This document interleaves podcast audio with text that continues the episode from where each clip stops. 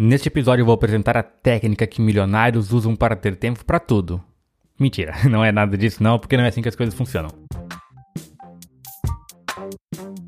Fernandão is back depois de não ter tempo para tudo durante um bom tempo, mas eu vou já explicar o que aconteceu. Em resumo, era preguiça. Agora vamos ao episódio de hoje.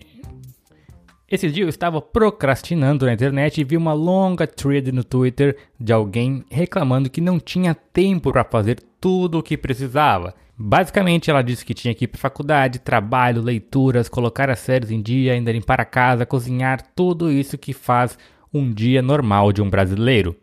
E eu entendo o sentimento, eu realmente entendo. No final do dia, está muito cansado e não fez nada do que deveria. Eu não sei exatamente de onde surgiu esse sentimento, esse primeiro sentimento de culpa por não conseguirmos fazer tudo que a gente queria ou deveria. Mas a pergunta que me aparece é: será que deveria mesmo? Será que precisa mesmo limpar a casa todo dia? Ou sei lá, cozinhar todo dia, ou dá para cozinhar um dia e guardar comida para o outro, ou cozinhar de meio-dia, sei lá, qualquer coisa do tipo assim. Precisa mesmo responder aquele e-mail às 23 horas? Às vezes, por uma questão pontual, talvez sim. Mas estar sempre disponível precisa ser uma rotina definida já para todos os dias, para tu ter esse direito de dizer que nada deu tempo? Ah, mas é que minha chefe fica mandando coisas às 23 horas. E tu já experimentou não responder às 23 horas, mas só no dia seguinte, sei lá, às 8 horas? O que que acontece? Era mesmo urgente? Porque se ela sempre faz isso e tu sempre responde, é óbvio que ela vai continuar mandando. Às vezes ela nem espera a resposta às 23, mas ela mandou e tu respondeu porque quis, né? E muitas vezes ela nem vai fazer nada com essa resposta às 23, mas somente no dia seguinte. Então, não faria diferença responder agora ou no dia seguinte. Ah, mas é que eu não posso perder o meu emprego. Mas e vai mesmo perder se não responder às 23 horas? Tu já parou para observar de onde vem essa ideia, esse pensamento? Se faz algum sentido? Se tem algum fundamento, porque se realmente tem um fundamento, comece então a procurar outro emprego, outra fonte de renda, qualquer coisa, sei lá. Mas se não gosta, prepare-se para sair, prepare-se para fazer alguma coisa diferente. Nem todo mundo tem a chance, não é mesmo? Bom, é verdade, mas e tu? Tu tem a chance ou não? Todo mundo não importa, na verdade. O que importa é a gente pensar por nós mesmos e ver o que, que eu posso fazer por mim mesmo, o que, que eu posso tomar de atitude, o que, que eu posso assumir responsabilidade e tomar uma decisão. E há, tipo, 99% de chance da gente não ser demitido se não responder um e-mail às 23 horas, né? Pelo amor de Deus. Além disso, em muitos casos, esses e-mails a gente responde o primeiro e é aí que a pessoa começa a abusar da bondade de mandar sempre e-mail fora do horário do trabalho. Mas eu já perdi muito foco aqui falando sobre trabalho, não é o foco principal aqui. A vida não é só sobre fazer mais coisas, é também parar de ficar de boa, fazer nada. Inclusive, fazer nada deveria ser uma rotina, uma parte do teu das coisas que tem para fazer, um ócio criativo. Mas será mesmo que a gente não tem tempo? Então eu vou entrar aqui agora na grande técnica que eu tenho que ensinar, que eu tenho para ensinar, na grande técnica que eu aprendi com os monges budistas quando morei no Tibete. Não, mentira, nunca morei no Tibete, nunca aprendi nada com esses monges budistas, pelo menos não diretamente. Mas o que eu quero dizer é, a técnica para fazer tudo o que tem que ser feito no mesmo dia é: faça menos coisas, precise de menos coisas, dependa menos das coisas. Vamos lá, eu explico. Primeiro, é preciso entender que existem coisas que simplesmente precisam ser feitas. Tem que comer, tem que cuidar da casa, trabalhar e alguns têm que ir para a faculdade. Ou desiste ou faz direito. Ok, beleza. Mas vamos observar o dia como um todo. Vamos considerar dormir 8 horas por dia, porque aqui ninguém quer ser esses youtubers que prometem dormir 3 horas por dia e que é isso que vai deixar rico. Sendo que, na verdade, trabalhar 12 horas por dia numa fábrica também é trabalhar muito duro e não vai deixar ninguém rico. Não é exatamente sobre trabalho duro as coisas, tem que ter sorte, talento e muitas outras coisas. Mas enfim, ainda sobram outras 16 horas no dia. Agora observe o que realmente consome teu tempo.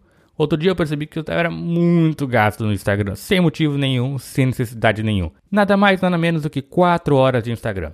Com o que exatamente? Arrastando o dedo para baixo, esperando ver se aparecia alguma foto nova. E não é como se eu não soubesse que nada interessante iria aparecer. Era apenas um hábito, era eu caindo na armadilha dos programadores do Instagram.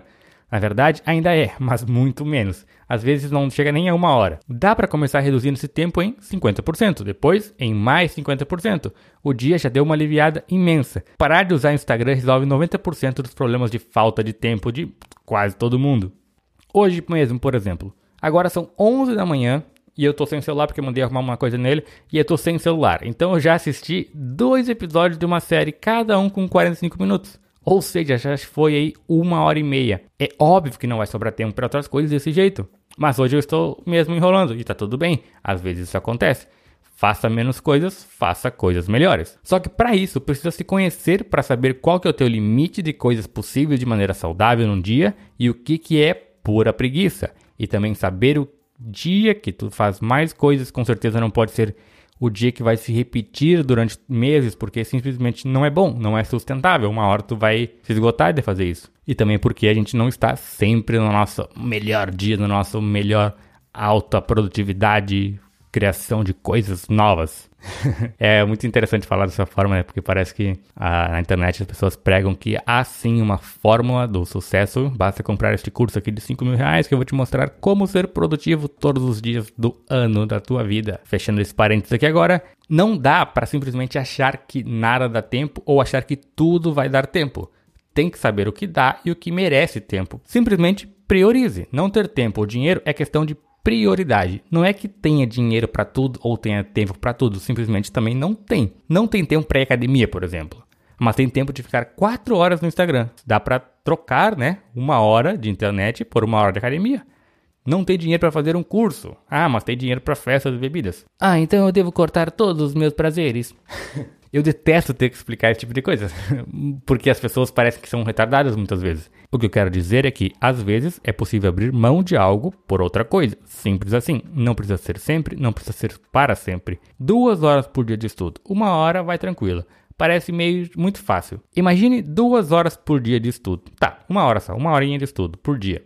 Parece muito fácil. Uma só horinha é muito tranquilo. Já gastei quatro horas no Instagram, uma hora de estudo não é nada.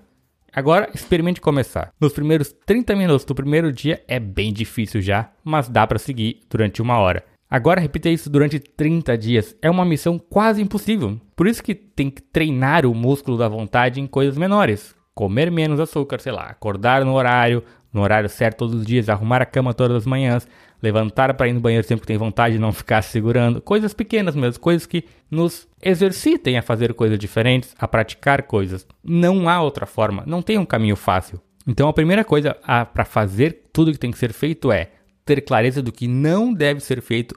A coisa mais importante de todas é saber o que não deve ser feito e conseguir manter o foco e fazer aquilo que deve ser feito e então depois ter as recompensas e não o contrário. Não há outra forma, não tem caminho fácil. E tudo isso é bem óbvio, mas é na obviedade e na simplicidade que a vida acontece. Não adianta dizer que já sabe se não pratica, não adianta dizer que, que sabe, já viu isso, se não exercita, se não põe em prática. Não adianta dizer que isso é clichê e que tá cheio de coach dizendo isso. Isso é verdade, é clichê e tá cheio de gente dizendo isso. Mas o que tu deve se perguntar é: o que que eu estou fazendo a respeito disso, o quanto que eu já sei disso e que eu estou colocando em prática e não o que eu já disse que eu já sei isso, mas eu não não pratico, é no eu já sei que mora o perigo, é no eu já sei que a gente não faz nada porque já sabe, mas saber é diferente de fazer. Então, essa é a ideia do dia é fazer menos coisas para fazer coisas melhores. Como sempre, é a mesma ideia, a mesma conclusão em todos os episódios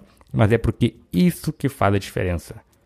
Um abraço na alma e até a próxima, algum dia desses que eu tiver tempo para fazer tudo que eu tenho para fazer.